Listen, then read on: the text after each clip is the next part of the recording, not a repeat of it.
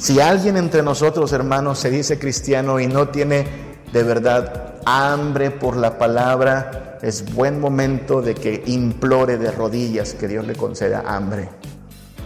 Porque es inaudito que alguien se llame oveja de Dios y no tenga hambre de la palabra.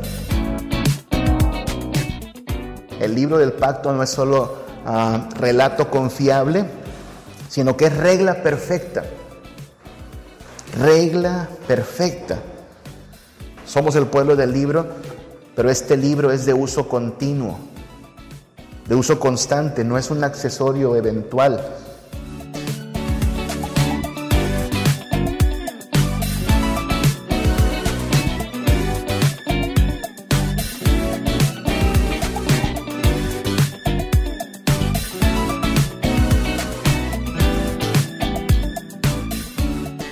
Entonces, ¿cómo este libro nos va a guiar como pueblo del pacto? Bueno, recordemos, las escrituras nos guían a la santidad. Ese es el enfoque normativo. Santos seréis porque yo soy santo.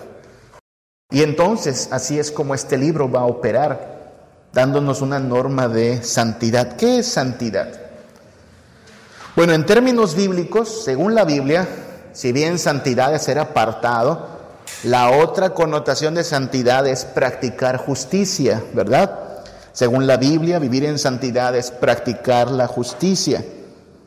No es algo que sentimos o experimentamos, no es, ay, me siento santo, sino es lo que hacemos. Tu estilo de vida o es santo o es impío. El estilo de vida de los creyentes es la santidad. Santidad y justicia va de la mano. Por ejemplo, Efesios 4:24, que nos llama a vestirnos del nuevo hombre, creado según Dios en la justicia y santidad de la verdad. Van de la mano, justicia y santidad. También Romanos 6:18 dice que liberados del pecado, vinimos a ser siervos de la justicia. Obedecemos a la justicia. Pero allí mismo, en el versículo 22, Romanos 6 dice que ahora que hemos sido liberados del pecado, tenemos por vuestro fruto la santificación. Podríamos decirle a Pablo, a ver Pablito, por favor, decídete. Porque primero dices que debemos servir a la justicia y luego nos sales unos versiculitos después con que debemos de dar como fruto la santificación. ¿Qué hago primero o qué hago después? ¿Qué diría Pablo? Es lo mismo. Ser siervo de la justicia es dar fruto de santidad. El cumplimiento de la ley evidencia que tú estás viviendo de una forma santa. Pedro, el apóstol, mejor les hubiera sido, dice segunda de Pedro 2:21, mejor les hubiera sido no haber conocido el camino de justicia que después de haberlo conocido volverse atrás del santo mandamiento que les fue dado. Si alcanzamos a ubicar sinónimos, ¿verdad? El camino de justicia es el santo mandamiento. El santo mandamiento es el camino de justicia. Justicia y santidad van de la mano como conceptos, como realidad. Apocalipsis 21:11, hablando de que Cristo está cerca, dice, el que es justo, practique la justicia todavía. Y el que es santo, santifíquese todavía. Como si fueran ese paralelismo que hemos aprendido a identificar, ¿no? El que es justo, practique la justicia, el que es santo, santifíquese todavía. Santidad y justicia van de la mano y el elemento fundamental aquí es la ley.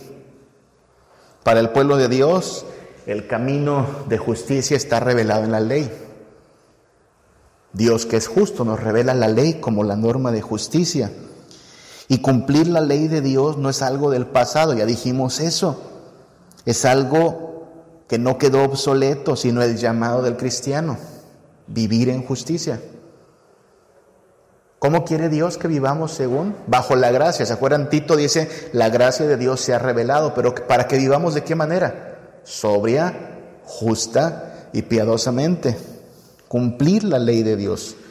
Entonces, santidad y justicia son elementos básicos de nuestro llamado.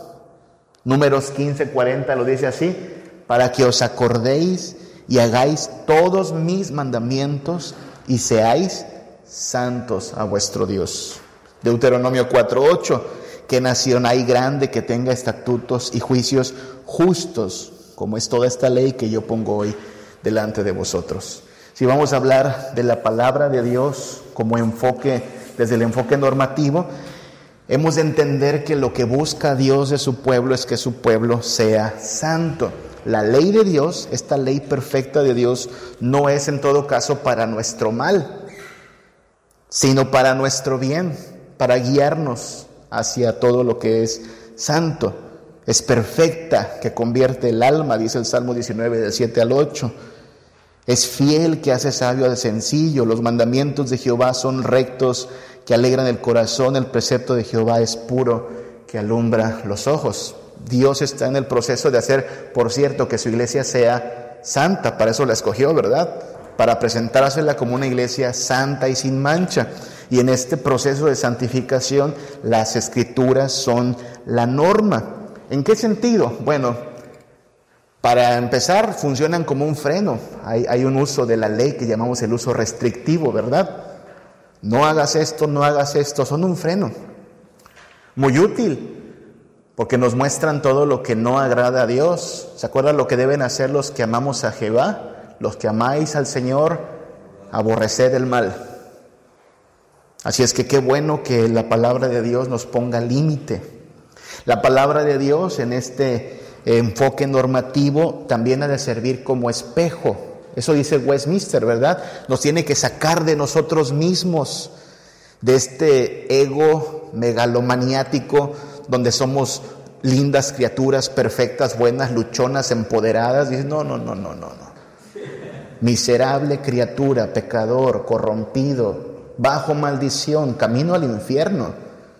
¿Se acuerdan que decía Martín Lutero? Me miré a mí mismo y vi imposible salvarme. Miré a Cristo y vi imposible perderme.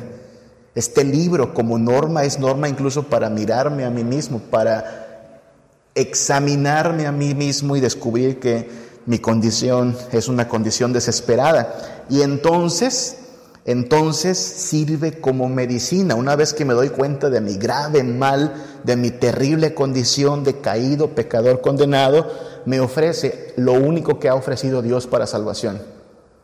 A Cristo. Eso dice Westminster, ¿verdad? Nos saca de nosotros mismos y nos ilustra con el conocimiento de Cristo y podemos entonces en Cristo encontrar salvación. Esta es la norma. ¿Por qué ponemos esto en normativo? Porque esta fue la forma en que Dios dispuso que seríamos salvos. No hay otra. En ningún otro hay redención, en ningún otro hay salvación. Por eso el mensaje central y el personaje central de las escrituras es Cristo. Todo trata de Él, todo gira alrededor de Él. No hay otro mediador entre Dios y los hombres. Esta es la norma. Ahora, esta misma palabra de Dios nos muestra desde una perspectiva existencial por dónde tenemos que andar. Las escrituras son las que sustentan al pueblo de Dios, nos guían a la santidad, pero sustentan al pueblo de Dios. Y aquí hay que hablar de una situación más. Westminster, pregunta 157, Catecismo Mayor. ¿Cómo deben leerse la palabra de Dios? Las santas escrituras deben leerse con estimación alta y reverente de valor de ellas, con la persuasión firme de que son la verdadera palabra de Dios y que solo Él puede capacitarnos para entenderlas, con el deseo, ¿sí? De conocer, creer y obedecer la voluntad de Dios revelada en ellas con diligencia y atención tanto al contenido como a la extensión, es decir, en qué asuntos tiene implicaciones esto, con meditación, aplicación, abnegación y oración. En estas partes me parece que los, los credos se vuelven hasta muy devocionales, ¿no? Así deberíamos leer las escrituras con, con necesidad o hablando en términos más sencillos, con dependencia.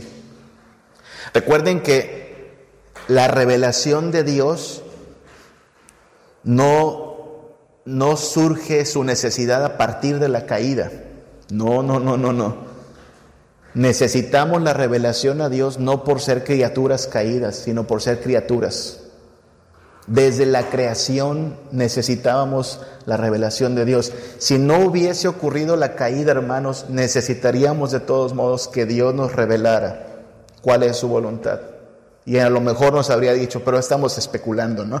Pero nos habría dicho qué, qué, qué somos, y nos contaría historias y no sé cuánto más. Necesitamos revelación de Dios, dependemos de la revelación de Dios. Este es el alto valor que tiene, por eso debe ser leída con alta estima la Biblia. Hermanos, me temo que nos falta eso como iglesia también. Estimar la Biblia. O sea, cuando usted no estima el tener este libro como algo importante, algo falta en nuestro entendimiento. Cuando no se estima el momento de la predicación en el templo, en el día de la congregación, algo anda mal. O sea, cuando, cuando lamentas que el sermón se extienda unos cuantos minutos más y de pronto el sermón tenga, no sé, diez minutos más, ay, ya se tardó el pastor mucho. Cuando se le pide al pastor que por favor limite cuánto nos habla un sermón, sermón de 15 minutos, ¿en serio? 15 minutos de sermón. Alguien no está valorando la exposición de las escrituras, alguien no está valorando la revelación de Dios, pero el pueblo de Dios depende de esta revelación. Dios nos ha dado su, su ley como guía, sin ella estaríamos perdidos y sin referente para la vida. Salmo 119, 33 es un clamor, ¿no? Enséñame, enséñame Jehová el camino de tus estatutos, versículos 33 al 36, ¿no? Y lo guardaré hasta el fin. Dame entendimiento y guardaré tu ley, la cumpliré de todo corazón. Guíame por la senda de tus mandamientos, porque en ella tengo mi voluntad. Lo deseo, lo anhelo, lo necesito. Y en ese sentido podemos hablar de algunas analogías, ¿no? La palabra es pan, ya lo dijimos con referencia en números, ¿no? No solo de pan vivirá el hombre, sino de toda palabra que sale de la boca de Dios. La palabra es pan, nutre, sacia al pueblo del pacto. La palabra de Dios es linterna, lámpara a nuestros pies, lumbrera a nuestro caminar. No es una opción. O sea, cuando, cuando llega la noche y andas manejando, no es opcional prender las luces, ¿no? Es necesario. Sin ellas acabarás mal, es necesario. Por eso lo ponemos en el enfoque existencial. Necesitamos ser nutridos por la palabra, necesitamos ser guiados por la palabra. Finalmente, en el enfoque situacional, lo que hacen las escrituras es que demandan integridad. Porque recuerden, una cosa es declarar con tu boca algo Puedes repetir de memoria el Salmo 23, Jehová es mi pastor, nada me faltará. O el credo, creo en Dios Padre Todopoderoso. Pero ¿por qué hay gente que también cree que le hacen mal de ojo? Es que la vecina es bruja. ¿Y qué? ¿Te puede hacer mal de ojo? No es cierto. Creo en Dios Padre Todopoderoso. Y el Señor es mi pastor.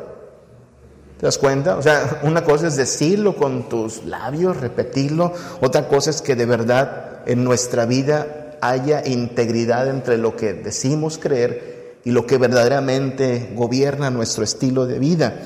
Y eso es lo que, lo que importa, la integridad. Antes, Westminster 160, Catecismo Menor, ¿qué se requiere de aquellos que oyen? ¿Sí? Ya fuimos oidores, ya el pastor predicó, ya leímos las escrituras. ¿Qué se requiere de aquellos que oyen la palabra predicada? De aquellos que oyen la palabra predicada se requiere que la atiendan así, con diligencia, preparación y oración, que comprueben como buenos verianos, que comprueben lo que oyen con las escrituras y que reciban la verdad con fe, amor, mansedumbre, prontitud de ánimo, como la palabra de Dios, meditando y conferenciando, incluso hablando sobre ella, guardando en el corazón, manifestando los frutos de ella. ¿Dónde? En la vida. Ahí veremos si hay integridad. Ahí veremos si este libro de verdad es norma de fe y conducta o solo libro de referencia de vez en cuando, ¿no? Y lo que Dios espera entonces de su pueblo es integridad. La pregunta aquí es, ¿qué alcanza a ver Dios de su pueblo? Porque para caminar en santidad es necesario vivir en integridad delante de Dios. No solo ser el pueblo que dice Señor, Señor, sino ser el pueblo que hace la voluntad del Padre. Mateo 7:21, ¿no? No todo el que me dice Señor, Señor entrará en el reino de los cielos, sino el que hace la voluntad de mi Padre. Y aquí es donde entonces ante toda situación adversa, difícil, complicada, la palabra de Dios funciona como un ancla, ¿no? Nos, nos mantendremos firme en estas convicciones. Nada nos va a mover de estos fundamentos. Pase lo que pase, nuestra fe estará anclada en estas verdades. Y cuando algo se oponga, cuando algo trate de contradecir a la palabra de Dios, llevaremos todo pensamiento cautivo a la palabra de Dios, vamos a demoler esos pensamientos, vamos a derribar esas fortalezas, tomaremos la espada del Espíritu, que por cierto es la palabra de Dios, y vamos a derribar todo engaño y toda falsedad. La tentación es un momento en el cual tenemos que aferrarnos a la palabra. Recuerden que la tentación es obra y producto del engañador. Pero aquel que está nutrido de la palabra puede desenmascarar esa mentira con la verdad y huir del pecado. Cerremos con una última reflexión. La Biblia, el pacto, tiene un profundo énfasis en la familia. Las escrituras, el, libro del testimonio no solo debe ser leído a la congregación, predicado continuamente, sino que Dios encarga a los padres que instruyan a sus hijos en las enseñanzas del pacto. ¿Se acuerdan de Deuteronomio 6? Estas palabras que te mando, las repetirás a tus hijos. Bueno, vamos a ver acá. Conocimiento. Dios demanda y nos hace el gran honor a los padres de participar en el proceso de llevar a nuestros hijos al conocimiento de Él. Y para eso hay que explicarle a nuestros hijos qué dice la ley de Dios. Para andar en santidad es necesario conocer la ley de Dios. El problema no es que nuestros hijos memoricen los diez mandamientos, el problema es que no entiendan cómo se relacionan con la vida de piedad. Pero tenemos que empezar por conocerlo. Deuteronomio 6, 6 al 7, estas palabras que te mando hoy estarán sobre tu corazón, las repetirás a tus hijos y hablarás de ellas estando en tu casa y andando en el camino y al acostarte y cuando te levantes. Y mira lo que dice acerca del rey. Hay normas hasta para el rey. Deuteronomio 18, del 18 al 19. Cuando se siente sobre el trono de su reino, entonces escribirá para sí en un libro una copia de esta ley. Como niño chiquito tenían al rey, ¿viste? Del original que está al cuidado de los sacerdotes levitas, lo tendrá consigo y leerá en él todos los días de su vida para que aprenda a temer a Jehová su Dios, para guardar todas las palabras de esta ley y los estatutos para ponerlos por obra. En Israel, desde el niño más pequeñito en su casa hasta el rey en su trono, tenían que estar enterados de esto. Aquí manda Dios. Aquí nos sometemos a su ley. No se hace lo que tú quieres, somos el pueblo del pacto y nos sometemos al Señor del pacto. Es muy importante eso porque hablamos de este nivel de apego a las escrituras. No habrá un solo momento en que el creyente pueda decir, ya me las puedo arreglar solo. No, apego al libro. Todo el tiempo necesitaremos apego al libro. Y como el cristianismo es una religión de pacto y su entorno básico de enseñanza, de celebración y de operación es el hogar, luego entonces no podemos hablar de pacto sin entender que la familia es parte importante de la dinámica del pacto. Así es como entendemos incluso la historia, ¿no? Pensemos un poquito en el enfoque del cual estamos hablando. Vamos a considerar las cuatro vertientes que hemos visto en algunos cursos, ¿verdad? Ya se las saben, drama, doctrina, doxología, discipulado. Cada familia tiene su historia, ¿no? Su drama. Pero es importante que en casa los hijos, la familia entienda que somos parte de un drama mayor. La historia del pacto es una narración de cómo Dios decidió tener compasión de un hombre precisamente sin familia, Abraham, y de él levantó una gran descendencia, bendiciendo en sus descendientes a todas las familias de la tierra. ¿Se acuerdan de esa promesa? Serán benditas en ti todas las familias de la tierra. Así es que al instruir a nuestros hijos acerca de la ley de Dios, hemos de decirles, hijos, esta historia es muy antigua. La historia de la familia, mi familia, Hernández May, se remonta hasta Abraham. Dios tuvo compasión de un donadie llamado Abraham y ha venido ocurriendo toda una sucesión de misericordia. Y aquí estamos. Esto pasaba en Israel, ¿verdad? Cada vez que había oportunidad le contaban la historia. Nosotros éramos esclavos, hijo. Nosotros pasamos tiempo en Egipto, pero Dios, Dios nos liberó, Dios nos rescató. La historia, la historia es enseñanza. La historia muestra al Dios del pacto obrando a favor de su pueblo en todas las épocas. Enseñanza tiene que ver con doctrina. Sí, la doctrina tiene que ser enseñada.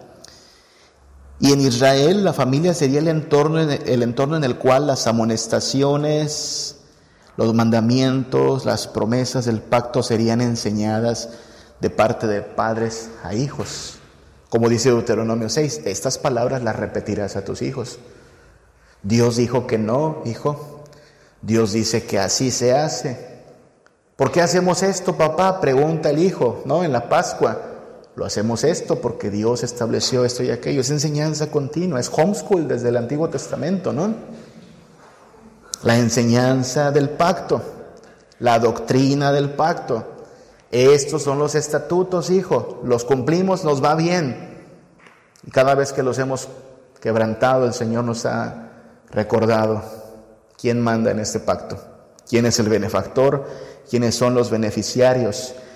Es en la familia donde empieza la instrucción doxológica. ¿Se acuerdan que el pueblo de Israel era bien fiestero? Lo vimos en la primera sesión, fiestas todo el tiempo. Una que semanalmente se guardaba en familia, de hecho, el sabbat. Y luego papá le pide a su hijo que lo acompañe a llevar el cordero de Pascua. Generalmente iba padre e hijo a preparar, a degollar y regresar a la casa para que la mamá o quien sea lo prepare para comer y esa noche va a haber comida en familia. Sería en el entorno familiar donde se celebrarían las festividades y rituales del pacto. Notan cómo las instrucciones de las fiestas dicen tú y tu hijo, ¿notan eso? Y harán esto tú y tu hijo y todo aquel que esté en tu casa. Y aún hasta el esclavo, también es parte de la familia, denle de comer tacos de carnita. ¿Y por qué hacemos esto? Porque estamos alabando al Dios del pacto que nos liberó, que nos dio salvación. Entonces en, en, casa es donde comienza la educación doxológica. Fíjate, no había que ir al seminario para aprender esto de teología. En casa entiendes el drama, en casa eres adoctrinado, en casa aprendes a adorar al Dios del pacto, en casa eres discipulado continuamente a través de entender que las bendiciones vienen por una vida de obediencia al pacto. Es en el contexto familiar en que se verán manifestadas la bendición por la obediencia al pacto sobre los hijos, sobre los bienes, sobre las generaciones. Deuteronomio 28 lo dice, ¿no? Acontecerá que si eres fiel, vendrán todas estas bendiciones sobre ti y te alcanzarán. Fíjate qué importante es esto. En un hogar del pacto, no hay lugar para la arrogancia. Tuvimos más dinero este mes. Ah, es que papá, ah, tienes un papá muy, muy bueno y abusado para los negocios. Hijo, no, misericordioso ha sido nuestro Dios. No nos hemos enfermado. Ah, es que tienes buenos genes, hijo. No, Dios es misericordioso. Hemos sido fieles al pacto y Él ha dado bendición sobre la alacena, sobre el negocio, sobre tu salud. Y eso es lo que le decimos al mundo. Este es el Dios de bendición. Yo lo digo cada vez con más frecuencia, hermanos, como un desafío. Si alguien conoce un Dios que bendiga más que este, si alguien conoce un Dios que sea mejor benefactor que este, preséntanoslo y hoy mismo dejamos al Dios del pacto por ese Dios que usted nos presente. Porque de tonto seguimos a un Dios inferior, ¿no? Si alguien nos presenta un Dios que bendiga más que esto, iremos tras él. Pero no lo hay. Y en este mismo sentido el discipulado es un desafío al mundo, al pagano, al incrédulo. Has andado con esas falsas creencias, has andado con esos falsos dioses. ¿Qué bien han traído sobre ti? Nada. ¿Por qué no venir al Dios de bondad, al Dios que bendice a manos llenas, misericordiosamente, sacrificialmente, benefactoramente? Eso es lo que le decimos al mundo. No hay nación como esta que tenga un Dios tan cercano, tan bueno, tan misericordioso. Siempre en el contexto de la familia, ¿se dan cuenta? Porque le toca a la familia cristiana, familia del pacto finalmente, no solo repetir los diez mandamientos, sino regirse por ellos.